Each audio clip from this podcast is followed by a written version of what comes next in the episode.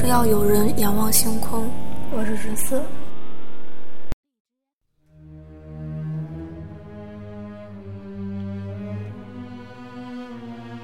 那我们现在跟大家来聊聊天文。我们这期天文的主题是现在已经发现的最小的行星和恒星。那 在聊这期主题之前，各位听众如果有什么想说的话，可以通过评论、留言、私信的方式，在各个平台，喜马拉雅、荔枝、苹果 Podcast 上发给我们。那我们现在来聊聊这期的主题：现在发现最小的行星和恒星，听听十四怎么说。嗯，先说下恒星，恒星就是按照定义来说，它就是在那个恒星的核中，它可以产生。就是氢变成氦的一种聚变，然后这样子的星星体叫做恒星。如果不能发生这种反应的话，那就是其他星了。然后，所以这个要发生聚变，一般都是因为它的质量比较大，然后把它压缩了，就内部就是就会发生这种反应。但是如果它质量或者不大，或者说体积不大的话，它就有可能发生不了这种反应。所以，嗯，就是你必须要。它这个星，这个就这个恒星，它自身的重量要足够大，呃，它才会就成为一颗恒星。然后目前科学家就是就算这计算得出，大概这个质量最小的质量应该是太阳的零点零七到零点零七七倍。如果这个就质量如果比这个要小的话，它就成为不了一颗恒星。就又因为太阳质量比较大，然后算出来这个范围，你就如果按照千克来乘的话，也是一个比较大的范围。所以，嗯，就科学家就想做一些实验啊，就得出来一个更确切一点的数字。然后，于是他们就找了找了六十多颗多个恒星吧，然后就就比较这个，呃，它们的质量，然后来找出这个恒星和其他星。其他星体的一个临界值，就是有一个比较好玩的一个特点，就是恒星它如果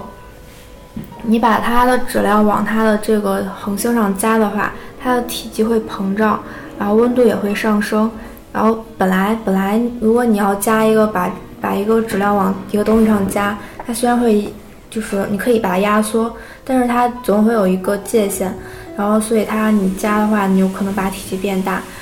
然后，因为恒星它中间核心它会发生聚变反应，然后这个是对质量非常敏感的。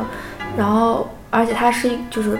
大部分都是一团气体，所以你往进加东西，它就会膨胀开来。所以弄不好的话，这体积就会变大了，然后它有可能就不会是最小的了。但是，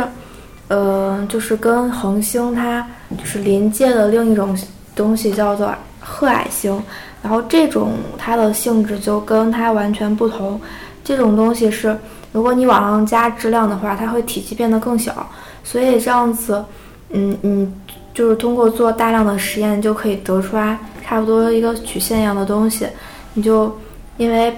恒星是你越加东西质量会变大，然后但是到了一定的界限之后，它就会变成。就往小的话会变成褐矮星，就会加东西就会变，就会体积会缩小，所以这样子的话可以得到一个恒星的一个临界值。然后后来科学家就得到了这个这个值之后，就发现了一颗恒星，就是刚恰好就在这个临界状态上。就这个恒星是呃 G 零五二三，然后这个就说，所以科学家就说这是目前发现的。的确是目前发现的最小的恒星，也有可能就是，呃，是，就是它就是最小的恒星，因为它已经到达一个临界值了。但又因为毕竟他们做这个实验，它是用的是六十多个恒星来得到的数据，就有可能数据不是很大，所以可能得到的数字没有那么精确。呃，所以可能这个。呃，它还并不是特别最小的，有可能还要比它再小一点点的。那这些都是到发现之后才会知道的事情。这颗这颗恒星它简称 G 零三零五二三，但是它的名字特别长，就是一长串儿。然后我就不读了。然后这个特别长的名字就是按照它的坐标得来的。它的，嗯，它的一些就是性质吧，就是表面温度是一一千一千八百度，太阳的温度是五千六百度，所以它比太阳温度要低很多，因为它质量比较小，直径只有太阳的零点零九倍，这个要比木星还要小。然后，所以亮度特别暗，是大概是太阳的八千分之一。其实这颗恒星离地球不是特别远，但因为它特别小，所以它特别暗，一般肉眼是看不到的。就肉眼最看到最暗的最暗的星，就恒星也要比它亮上很多。然后讲完恒星，啊，恒星还有一个比较有意思的就是天文学家认为的事情，就是说。因为恒星大部分都是由氢和氦两种元素组成的，所以就是他们会科学家会称，呃氢，就在恒星这方面来说，他们会称氢和氦以外的元素都叫做金属元素，因为都比氢和氦要重。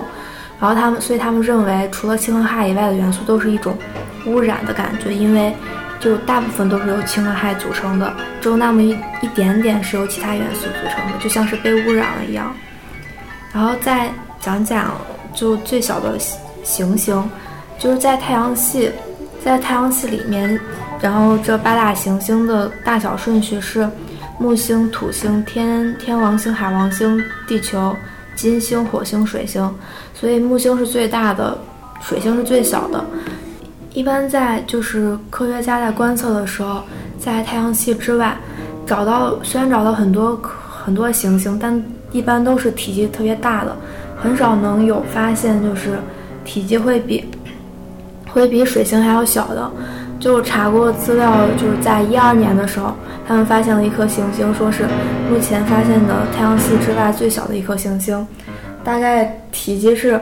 呃，海天王星还是海王星的百分之多少？反正也是一个非常大的。然后后来又过了几个月，不到一年。然后他们又说发现了一颗最小的行星，大概是火星的多一点多少倍，这还是非常大。然后再后来到了一三年的时候，他们发现了，终于发现了一颗比水星还要小的一颗行星。然后这颗行星就略大于月球，大约是水星的百分之八十。所以这这让那个天文学家都非常激动。就前几天看了一个脑洞非常大的一个动画片儿，他就讲。有一集就是讲他们在外星球，呃，不是在，就乘着飞船出去，想找一颗就比较相像地球的一颗行星来居住，然后就发现了发现了一颗特别小的行星，就是那种，呃，你站在一边，然后扔飞就是飞镖，然后它会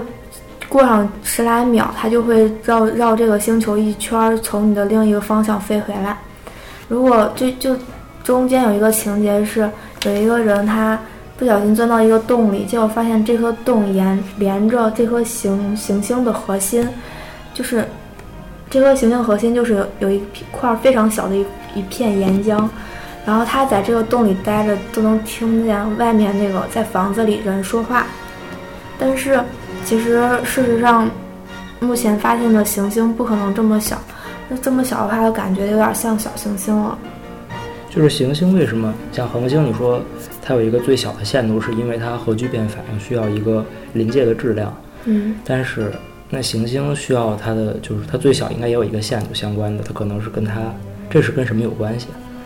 这个可能就是跟它的体积、质量，还有它就是身为行星的一种性质吧。就是一般来说，比如行星都要绕着一颗恒星来转，而且它可能会有卫星什么样的。就当时冥王星不是本来位于